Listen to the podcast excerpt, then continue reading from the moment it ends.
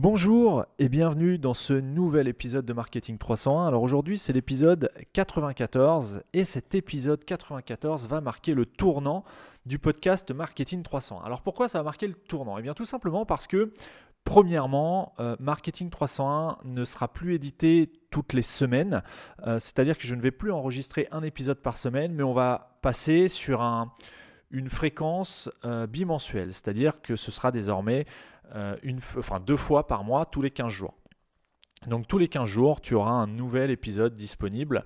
voilà, alors pourquoi je passe d'une fréquence hebdomadaire à une fréquence bimensuelle? Bah, Tout simplement parce que je lance d'autres projets en ce moment et, comme mes journées ne font que 24 heures, eh il me faut du temps. Et donc j'ai choisi de sacrifier deux épisodes par semaine de Marketing 301 au profit euh, notamment d'un nouveau podcast qui va arriver dans les, dans les semaines euh, à venir dont je te reparlerai dans un, autre épisode. Mais bref, euh, il me faut du temps et donc ce temps, je vais le prendre sur Marketing 300. Alors le but, euh, c'est pas de, ne plus euh, enregistrer ce podcast ou en tout cas de baisser pour, arriver à une fréquence d'une fois par mois, puis une fois tous les deux mois, etc. etc. Le but, c'est vraiment de maintenir Marketing 301. Alors, d'ailleurs, j'ai des projets pour Marketing 301. je vais peut-être renommer le podcast, je ne sais pas encore, je t'en avais déjà parlé dans des épisodes passés.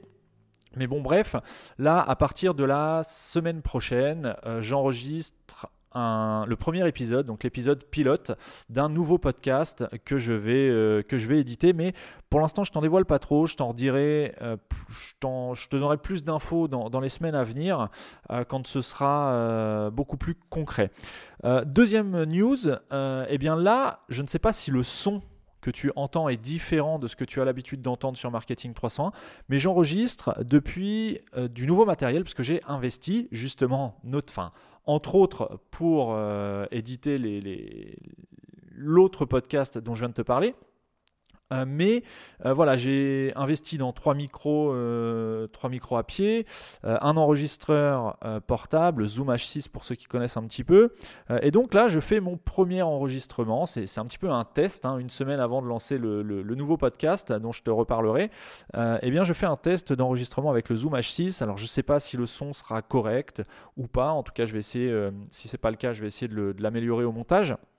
Mais tout ça pour dire que cet épisode 94 de Marketing 301, c'est un petit peu un épisode, euh, pas test, mais c'est un épisode qui, enfin si, remarque, c'est un épisode qui me permet de tester mon nouveau matériel euh, pour voilà, développer les projets à venir. Voilà pour l'introduction, j'en termine et donc on va pouvoir commencer avec l'épisode d'aujourd'hui. Alors aujourd'hui, on va parler des 5 bonnes pratiques euh, à mettre en œuvre pour avoir un bon CTA. Un CTA, qu'est-ce que c'est? C'est un call to action, autrement dit en français, un appel à l'action. Je suis Johan de Marketing 301. J'aide les e-commerçants à augmenter leur vente en ligne. Chaque semaine, je te dévoile les méthodes que les experts du web ne partagent généralement pas. Éditeur de plusieurs sites e-commerce depuis 2006, je dirige également une agence digitale experte et certifiée PrestaShop. Je te dévoile les méthodes qui me permettent de décupler mes résultats mais aussi ceux de mes clients. Je partage aussi avec toi mes échanges avec d'autres spécialistes du e-commerce. Je cherche à découvrir leur parcours, les outils qu'ils utilisent au quotidien et je tente de décrypter leur façon de penser et d'organiser leur journée. Marketing 301, c'est le podcast hebdomadaire gratuit qui me permet de partager avec toi mon expertise et celle d'autres spécialistes. Si comme 95% des e-commerçants, ton site ne réalise pas assez de chiffre d'affaires, j'ai énormément de valeur à t'apporter. Que tu souhaites te lancer en e-commerce ou que tu aies déjà une boutique en ligne, Marketing 301, c'est le podcast à écouter.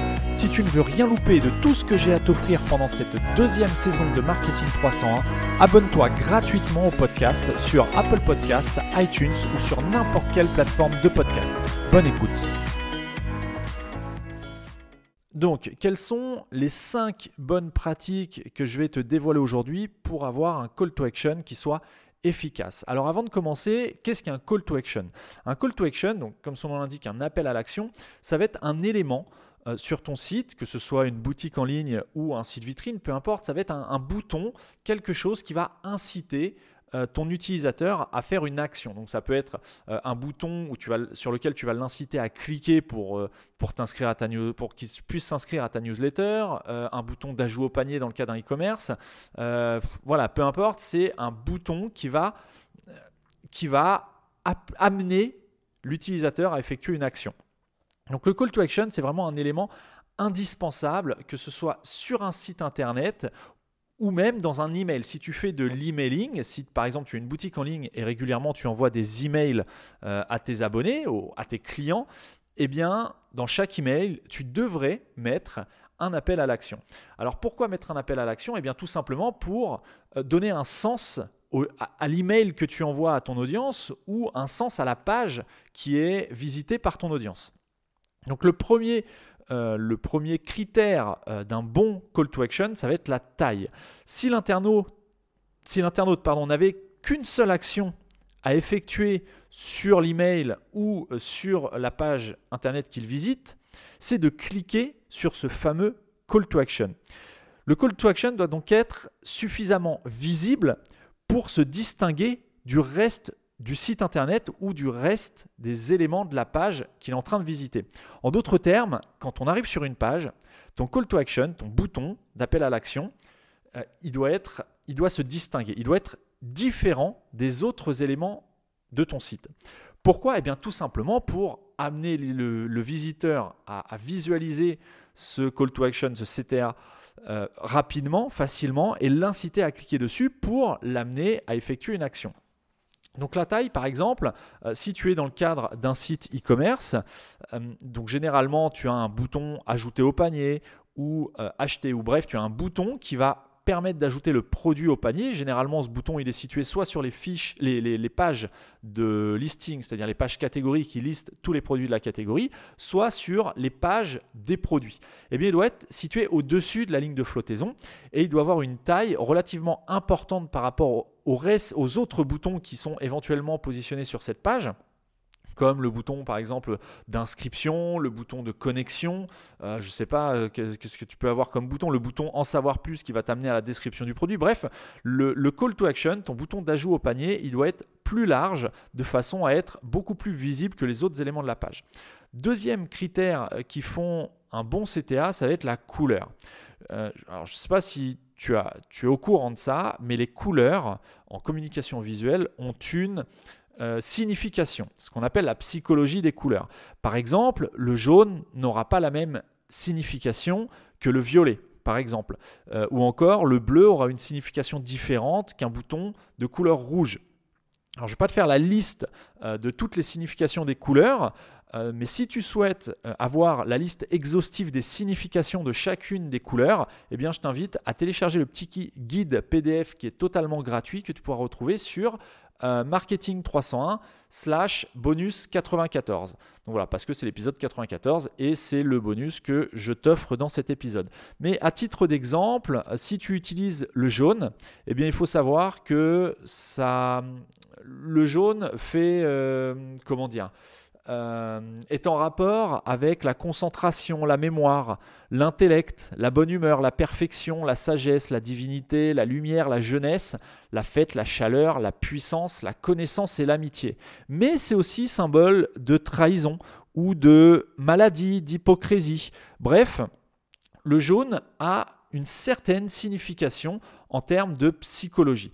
Par contre, si tu utilises le vert, eh bien sache que le vert, c'est plutôt synonyme de paix, d'équilibre, de calme, de régénération, d'espérance, euh, de santé, euh, de vie, de nature, de prospérité, d'écologie, euh, mais aussi d'angoisse, de putréfaction si tu passes dans des tons verts beaucoup plus foncés, d'échec, synonyme d'échec, d'infortune.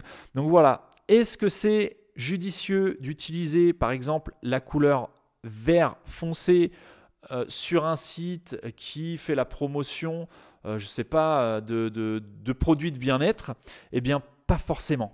Pas forcément. Par contre, éventuellement, le vert clair, pourquoi pas. Bref, toutes les couleurs ont une signification, ou plus, plutôt plusieurs significations, mais en tout cas ont une thématique de signification, on va dire. Et euh, je t'offre euh, le détail de toutes ces significations sur marketing301.net slash bonus 94. Donc ça, c'était pour le deuxième élément euh, qui fait qu'un CTA est plus ou moins, on va dire, performant. Troisième critère, ça va être le wording. Le wording, c'est eh bien les mots qui sont contenus sur ton CTA, sur ton call to action. Parce qu'il n'y a pas que l'aspect graphique qui est important. Le texte, il doit être clair et concis. Généralement, on conseille de 1 à 3 mots euh, pour faire passer un message qui doit être le message principal de ta page ou de ton email et qui indique à l'internaute l'action à laquelle euh, il va avoir accès en suivant le call to action. Par exemple, euh, si tu es un site qui fait la promotion des actions d'une association et que tu fais des appels aux dons, eh bien ton call to action pourrait très bien être situé en haut de toutes les pages de ton site et un bouton d'une certaine couleur en fonction des significations que tu veux mettre en avant, euh, mais, dont on vient de parler au point, précédent, eh bien ça pourrait être un wording du type faire un don ou euh, envoyer un don ou quelque chose comme ça. On comprend très bien l'utilisateur, enfin c'est très très clair pour l'utilisateur que en cliquant sur ce bouton, on va l'inviter à faire une donation. Donc le wording, c'est quelque chose de très important. A contrario, si tu es un site euh, ou lorsque tu es sur un site qui propose des réservations, euh, je ne sais pas, de, de vol euh, en, avion, eh bien, tu vas avoir un CTA qui, lui, sur lequel il sera plutôt écrit des choses du type réserver un vol ou voir les vols disponibles ou des choses comme ça. Si tu es sur un site de booking, un site euh, de réservation de, chambres, de chambres d'hôtes, euh, eh bien, tu auras plutôt un call to action sur lequel il sera écrit voir les chambres, voir les dates disponibles, des choses comme ça. Et enfin, si tu es sur une boutique en ligne, bon, bah là, euh, tu vas avoir l'appel le, à l'action qu'on retrouve le plus souvent sur les boutiques en ligne, c'est le fameux ajouter au panier. Mais il faut savoir que ajouter au panier, c'est pas une fin en soi. Tu peux très bien euh, avoir un wording différent en fonction de ce que tu proposes. Ça peut être euh, acheter ce produit ou euh, ajouter ce produit à mon panier ou je ne sais pas, je veux le recevoir. Par exemple, c'est quelque chose d'un petit peu original. Alors l'originalité, attention, ça peut être bien. Par contre, attention à ne pas être trop original au risque eh bien, de perdre l'internaute qui du coup ne saura pas ce en tout cas pas directement, ce qu'il va, euh, ce qu'il va se passer en cliquant sur le produit. Donc il faut vraiment que ce soit en fonction de ce que tu vends sur ton site, il faut vraiment que ton wording, les mots que tu utilises soient très très clairs et indiquent clairement euh, à l'utilisateur ce que ça va signifier pour lui. Le quatrième, euh, quatrième critère dont je voulais te parler, c'est l'emplacement. Eh bien oui, parce que l'emplacement de ton call to action va impacter ses performances. Tu peux multiplier le nombre de CTA sur une même page euh, afin d'augmenter les chances de clic. Alors, il ne s'agit pas de mettre ton call to action partout sur ta page. Euh, voilà, il faut le faire de façon intelligente, comme le font d'ailleurs de nombreux sites Internet. Et c'est particulièrement efficace dans le cas des pages produits euh, qui sont riches en informations, où tu as des beaucoup d'informations euh, au niveau du descriptif du produit, au niveau des caractéristiques techniques du produit, eh bien ça peut être intéressant d'ajouter plusieurs fois le même call to action sur cette page produit qui est riche en informations. A contrario, si tu as une fiche produit euh, bah, qui est pauvre en informations, c'est-à-dire tu as pas ou très très peu de description, là effectivement ça sert à rien de mettre 36 euh, appels à l'action pour ajouter le produit au panier. On aura bien compris euh, que euh, voilà qu'on peut ajouter le produit au panier. Par contre, si tu as beaucoup d'informations sur une page, ça peut être intéressant de rajouter ton CTA plusieurs fois sur cette même, sur cette même page. Pardon. Il y a un autre, un autre, comment dire, une autre, quelque chose qui peut être intéressant aussi, c'est lorsqu'on n'est pas obligé de scroller pour ajouter le produit dans le panier. Ça signifie quoi? Ça signifie que ton CTA, plus il est visible à l'écran, quelles que soient les conditions d'utilisation de ton, de ton site, eh bien, plus tu multiplies les chances que ce call to action soit utilisé par l'utilisateur. Par exemple, ton bouton d'appel à l'action, tu peux le mettre dans le header Et, quand tu vas scroller, c'est-à-dire avec ta souris, tu vas descendre un petit peu pour voir la description du produit, par exemple, eh bien, on peut très bien imaginer que le header, tu sais, tu as des, headers, euh, headers fixes, c'est-à-dire que le header reste toujours apparent. Eh bien, tu peux rajouter ce bouton d'appel à l'action euh, dans le header de manière à ce que l'utilisateur puisse cliquer dessus n'importe quand et, n'importe où, euh, depuis n'importe où sur la page du produit qu'il visite. Puisqu'en général sur les sites e-commerce, le bouton euh, d'ajout au panier est situé plutôt en haut, euh, à côté de la photo du produit et juste en dessous du prix. Mais quand on scrolle pour aller voir ce qui se passe en bas de page, notamment la description du produit, eh bien on n'a plus la visibilité directe euh, du bouton d'appel à l'action. Donc dans ce cas, ça peut être intéressant euh, de rajouter un call to action. Alors tu peux aussi très bien mettre euh, le call to action en bas de la description, hein, en plus du, haut de page. Mais c'est dans ce genre de cas que ça peut être intéressant de le faire figurer dans le header fixe de façon à ce que, bah, l'utilisateur puisse cliquer dessus même quand il est en bas de page. Et enfin, le cinquième euh, critère qui permet d'avoir un bon CTA, ça va être eh bien, d'adapter tes call to action au support mobile. Tout simplement parce que la consultation d'un site internet sur mobile et sur ordinateur est totalement différente. Mais ça, si tu m'écoutes depuis un petit moment, euh, ce n'est pas nouveau pour toi. C'est pour ça qu'on recommande d'ailleurs que le site internet soit responsive. C'est pas pour rien, c'est pas euh, pas pour t'embêter et faire refaire des sites, euh, inciter à la refonte. Non, c'est tout simplement parce que l'usage d'un site, la, navigation sur un site sur mobile, euh, enfin sur smartphone, sur tablette ou sur ordinateur est différente. Et donc il faut au maximum faciliter la navigation sur ton site, quel que soit le support de ton utilisateur. Donc pour résumer, les call to action doivent être facilement accessibles avec, euh, un pouce, en tout cas sur mobile. Il faut savoir que tu n'as pas de clavier par définition. Donc ton call to action doit être rapidement accessible. On doit pouvoir cliquer dessus de façon intuitive, juste avec un doigt, euh, de façon à générer les actions bah, que tu souhaites qu'ils soient effectuées par tes utilisateurs. Notamment euh, ajouter un produit au panier dans le cadre d'un site e-commerce. Donc voilà pour ces 5 euh, conseils. C'était un épisode un, peu plus court que d'habitude, mais encore une fois, c'est un petit peu un épisode test pour toutes les raisons que j'ai évoquées en début d'épisode. Donc pour récapituler, les 5 bonnes pratiques que je te recommande pour que ton call to action ou tes call to action soient efficaces sur ton site. Numéro 1, c'est la taille prête vraiment une grande attention à la taille de tes call to action de façon à ce qu'ils soient visibles, facilement identifiables, pas trop petits, euh, mais voilà, qu'ils soient assez imposants puisque c'est là-dessus que tu veux orienter euh, l'attention de ton utilisateur. Deuxième critère, deuxième conseil, c'est la couleur. Tu dois choisir une couleur. Euh, forcément en harmonie avec ta charte graphique, mais qui correspondent peut-être à des valeurs que tu souhaites véhiculer au travers de ta marque. Et ça, je t'invite à télécharger le petit PDF sur marketing301.net slash bonus94 pour télécharger les couleurs et leurs significations. Alors sur les couleurs euh, pour lesquelles je te partage les significations, tu vas retrouver le jaune, le orange, le rouge, le blanc, le bleu, le vert, le rose, le gris, le marron, le noir et le violet. Troisième euh, conseil, ça va être le wording. Tu dois utiliser des mots appropriés sur ton appel à l'action. Quatrième conseil, eh bien, ça va être l'emplacement ton appel à l'action doit être facilement, euh, doit être présent partout, ou en tout cas doit être euh, rapidement identifiable par ton utilisateur, où qu'il soit sur ta page ou sur la page de ton site, où qu'il soit dans ton email. Alors tu as probablement déjà reçu des emails euh, marketing, tu as peut-être remarqué qu'en général, les gars mettent les appels à l'action un petit peu partout dans l'email. C'est-à-dire que tu vas avoir plusieurs paragraphes dans ton email et régulièrement, c'est pareil sur les pages de vente d'ailleurs, hein, les pages qui te poussent à acheter des formations par exemple, tu as le call to action qui est répété plusieurs fois sur une même page. Eh bien, c'est euh, de façon à maximiser les chances qu'un utilisateur clique dessus pour répondre à l'action souhaitée.